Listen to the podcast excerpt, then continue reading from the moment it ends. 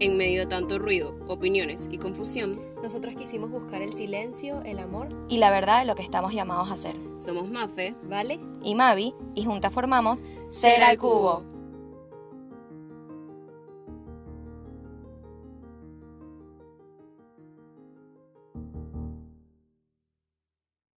Hello, feliz miércoles, bienvenidos. Como se habrán podido dar cuenta, estamos un poquito tarde.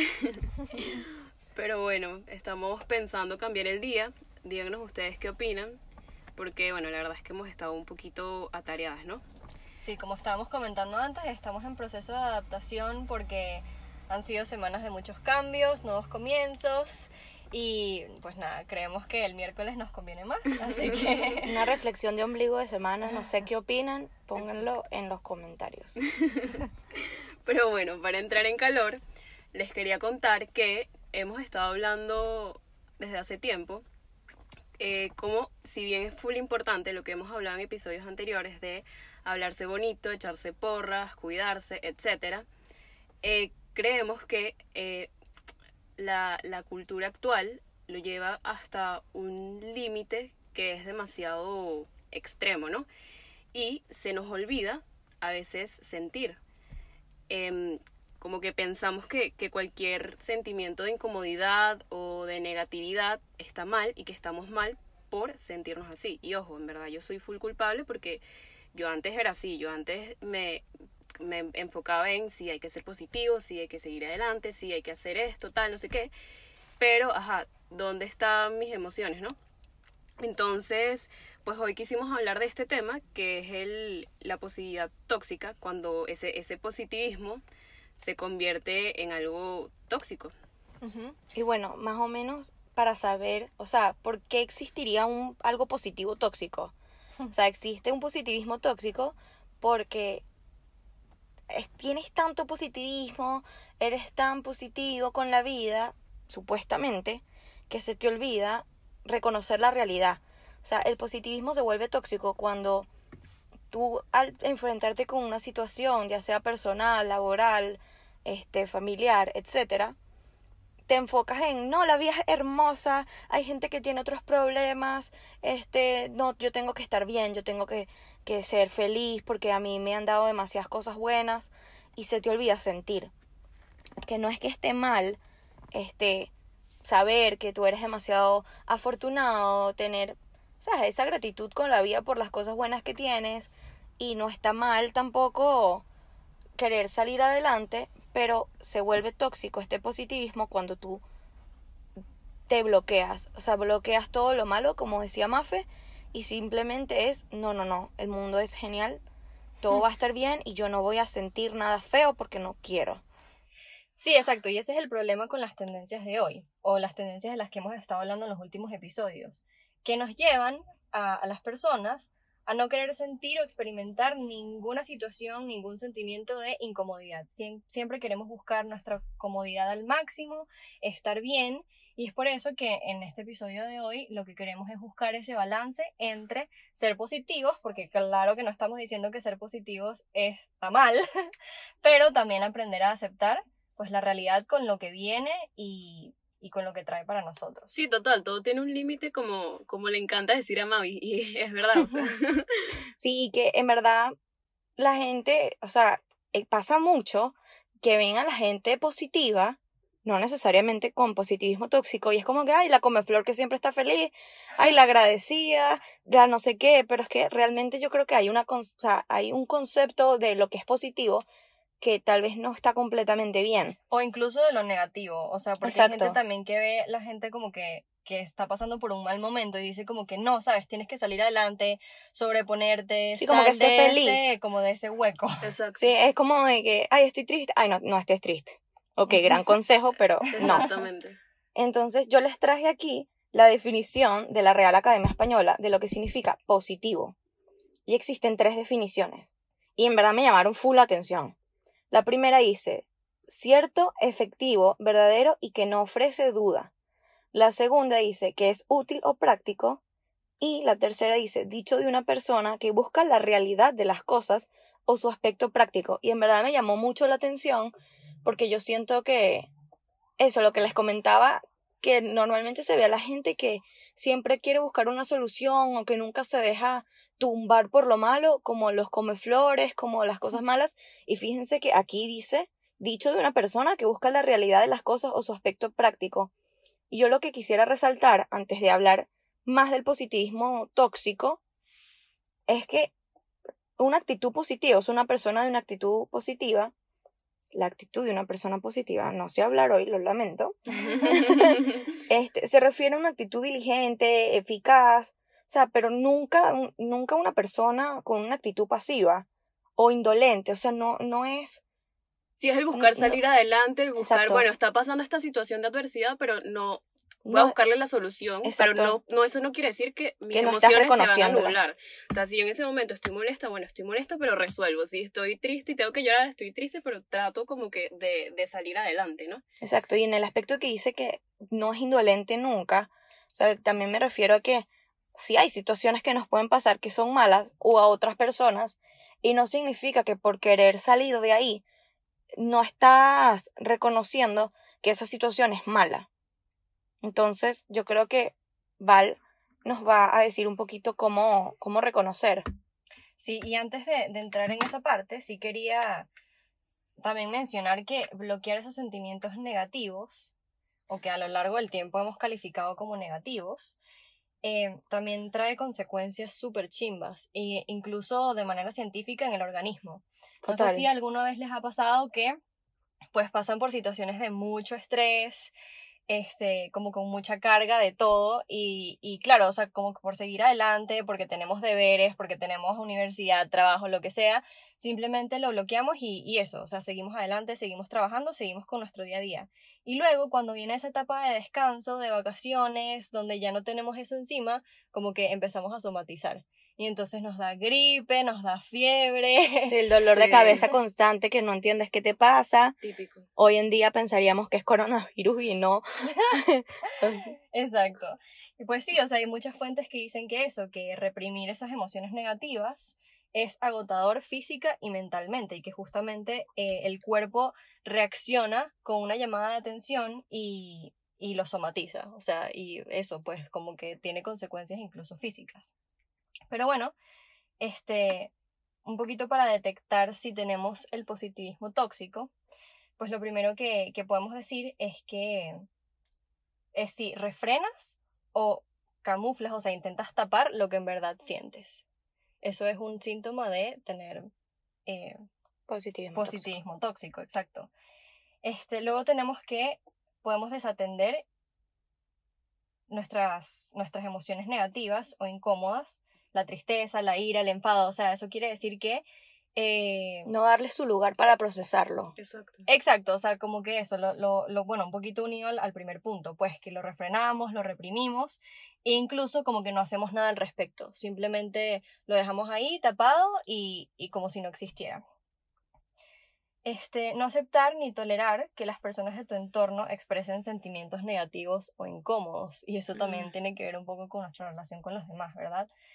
Pues hablábamos eso de aceptar a los demás como son, como vienen, este, con lo que se presentan y eso, o sea, como que no es realista no aceptar que existen esas emociones y que tanto existen en ti mismo como en los demás. Y yo siento que, que eso, o sea, como que no aceptar ni tolerar que otras personas están así, ya incluso no te lleva tanto un positivismo, sino como que una mala relación con los otros. Ojo, no está mal también como que buscar animar a la persona, pero ah, una cosa es como que no animarla y otra cosa es invalidar sus emociones. Exactamente. como que estar full pilas con eso. Yo creo que a todos nos ha pasado, o bueno, espero que a algunos no les haya pasado, que tenemos una situación horrible y tal vez alguien queriéndonos ayudar nos dice como que, sabes, pero en verdad tú tienes muchísimas otras cosas pasándote en tu vida, no te enfoques en eso. Y si bien puede venir de un buen lugar, a veces decirte a ti mismo esas cosas o decírselo a otros es invalidar la situación que tiene. O sea, yo siento que con eso hay que tener mucho cuidado y es simplemente reconocer que hay una situación mala, pero no dejar que ella te controle. Exacto. Exacto. Bueno, otro síntoma del positivismo tóxico es resignarse. O sea, como que tener estas, estas emociones negativas Y en vez de lo que hablaba Mavi, ¿no? Tener como que esa, esa actitud mm, activa de querer resolver, de querer, de querer salir, salir adelante, este, pues te resignas. Y eso es lo que hablaba también de, de empezar a ser pasivos con nuestras emociones. Eh, aquí dice pues que es muy distinto de aceptar eh, emociones negativas. Cuando tú aceptas tu emoción negativa, pues empiezas a hacer un trabajo sobre ella, ¿no? Primero la aceptas, la sientes, la dejas calar en tu, en tu ser, en tu mente, en tu cuerpo, en tu espíritu, en tus emociones, y poco a poco entonces ya vas sanando, o sea, vas viendo como medios que te puedan ayudar a salir adelante. En cambio, resignarse simplemente como que sentarse de brazos cruzados y decir como que, bueno, esto está aquí y yo no puedo hacer nada al respecto. O, no, no, no, a mí no me está pasando nada malo, no, no, no, yo soy súper feliz, no, a mí no me, a mí el mundo no me va a afectar.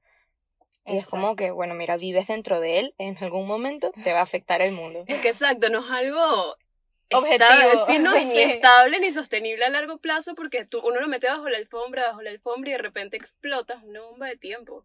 Sí, yo creo que es, ser muy, muy realista, muy objetivo contigo mismo y tus sentimientos y la realidad que estás viviendo. Sí, totalmente. Bueno, otra razón, otro síntoma es querer tener el control absoluto de tu bienestar. Eh, o sea, esto no solo depende de ti, pues hay muchas cosas, o sea, hay un gran porcentaje de cosas que no, que hacen que tú no seas responsable de lo que, de lo que te pasa, de lo que vives, de las situaciones en las que te encuentras y no puedes pretender controlar todo. Entonces, pues si, si eso es lo que estás experimentando en tu día a día, tienes que tener mucho cuidado. Ahora, hay una razón y por eso hay que tener como que mucha lectura crítica, pienso yo, cuando, o pensamiento crítico, cuando te encuentras con fuentes así en internet, que decía que otro síntoma del positivismo tóxico es querer sacar siempre lo positivo de lo negativo que te pase. y ponía un ejemplo, pensar que la pandemia es una oportunidad y luego dice, no es así, es una gran desgracia donde todos hemos perdido algo. y conchale, o sea, a ver, creo que parte del positivismo tóxico o de un positivismo sano, en realidad. Sí, un positivismo sano. Es obviamente ver la realidad de la pandemia, ¿no? La pandemia ciertamente ha sido una desgracia. Qué horrible que haya habido tanta gente que se haya muerto a lo largo de, de este periodo que hemos vivido esto, familiares, amigos cercanos, tantas personas que han sufrido, todo el trasfondo sí, el, el miedo, político, social que hay detrás. Exacto, que la gente se tenga que encerrar. Claro que eso significa que la pandemia ha sido algo horrible, o sea, incluso podría decirlo con las palabras de aquí, una gran desgracia. Pero ciertamente claro que ha sido una oportunidad para muchos. Este, bueno, no sé, pienso yo. Sí, sí, es que es eso que estamos hablando, es el procesar la situación, lo que está sucediendo y ver, bueno, cómo puedo salir adelante con lo que se me presenta, ¿no? Sí, o sea, yo creo que con ese ejemplo, buscar una situación buena en algo negativo se volvería tóxica si no quieres reconocer que la situación negativa existe y pasó y hay que procesarla. Exacto.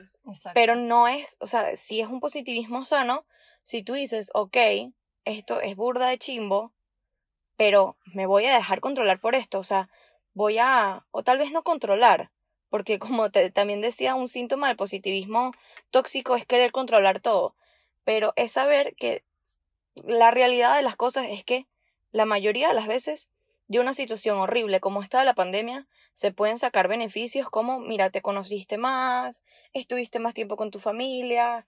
O sea, es saber reconocer que hay una apertura, algo bueno, o puede que no. De hecho, no recuerdo ahorita el porcentaje, pero vi una noticia que decía que algo así como el 48%, un porcentaje bastante alto de personas que habían empezado a hacer ejercicio después de la pandemia. Sí. Entonces, me incluyo. Exacto. Yo no lo logré. no, pero es que es verdad. Que sí, bueno, eh, esta situación sí es verdad que nos frenó en muchos ámbitos. Bueno, por ejemplo, en mi caso me frenó en la universidad, ¿no? Pero siento que nos ayudó también a desarrollar muchísimas otras habilidades que uno jamás imaginaba y muchísimas capacidades que uno pensaba que, que jamás iba a tener, ¿no? Entonces como que yo siento que es eso, es pues sí, eh, eh, las situaciones pueden ser negativas, pero al final lo importante es ver eh, de qué manera uno puede salir adelante, ¿no? Sí, y que el mundo siempre te va a lanzar situaciones. Las personas, este, como conocemos, son inestables. Este, tú no puedes controlar lo que hace o siente otra persona, por tanto, no puedes controlar cómo ellas te traten o no. Yo creo que la diferencia está en cómo tú quieres reaccionar a eso. O sea, cuando tú quieres reaccionar de una manera saliendo adelante, práctica, eficaz, buscando la realidad, como decíamos al principio, es un positivismo sano. Si tú andas ignorando totalmente, o sea, buscando cosas buenas para descalificar lo malo, ahí se vuelve tóxico. Algo que también yo quería hacer énfasis es que muchas veces tenemos este positivismo tóxico con nosotros o con los demás y no, no lo sabemos, no nos damos cuenta. Y esto pasa porque tal vez no hemos desarrollado la inteligencia emocional. Esto va a ser un tema que vamos a tocar en otro capítulo más a fondo, pero sí siento que con este en este capítulo es importante destacar que la inteligencia emocional es cuando tú eres capaz de identificar y gestionar correctamente tus emociones sin dejar que te dominen. Entonces, ¿cómo, o sea, también cómo, cómo poder tratar esto, o sea, unir este tema de la inteligencia emocional con el positivismo tóxico? Aprende primero a reconocer e identificar qué emociones tienes con respecto a la situación que te esté pasando. Acepta lo que estás sintiendo. O sea, mira, sí, realmente esta situación, por más que yo no quiera, me está afectando, me está dando mucha rabia o me está dando mucha tristeza. El tercero, y es parte de una comunicación asertiva, tanto contigo mismo como con los demás, es expresarte.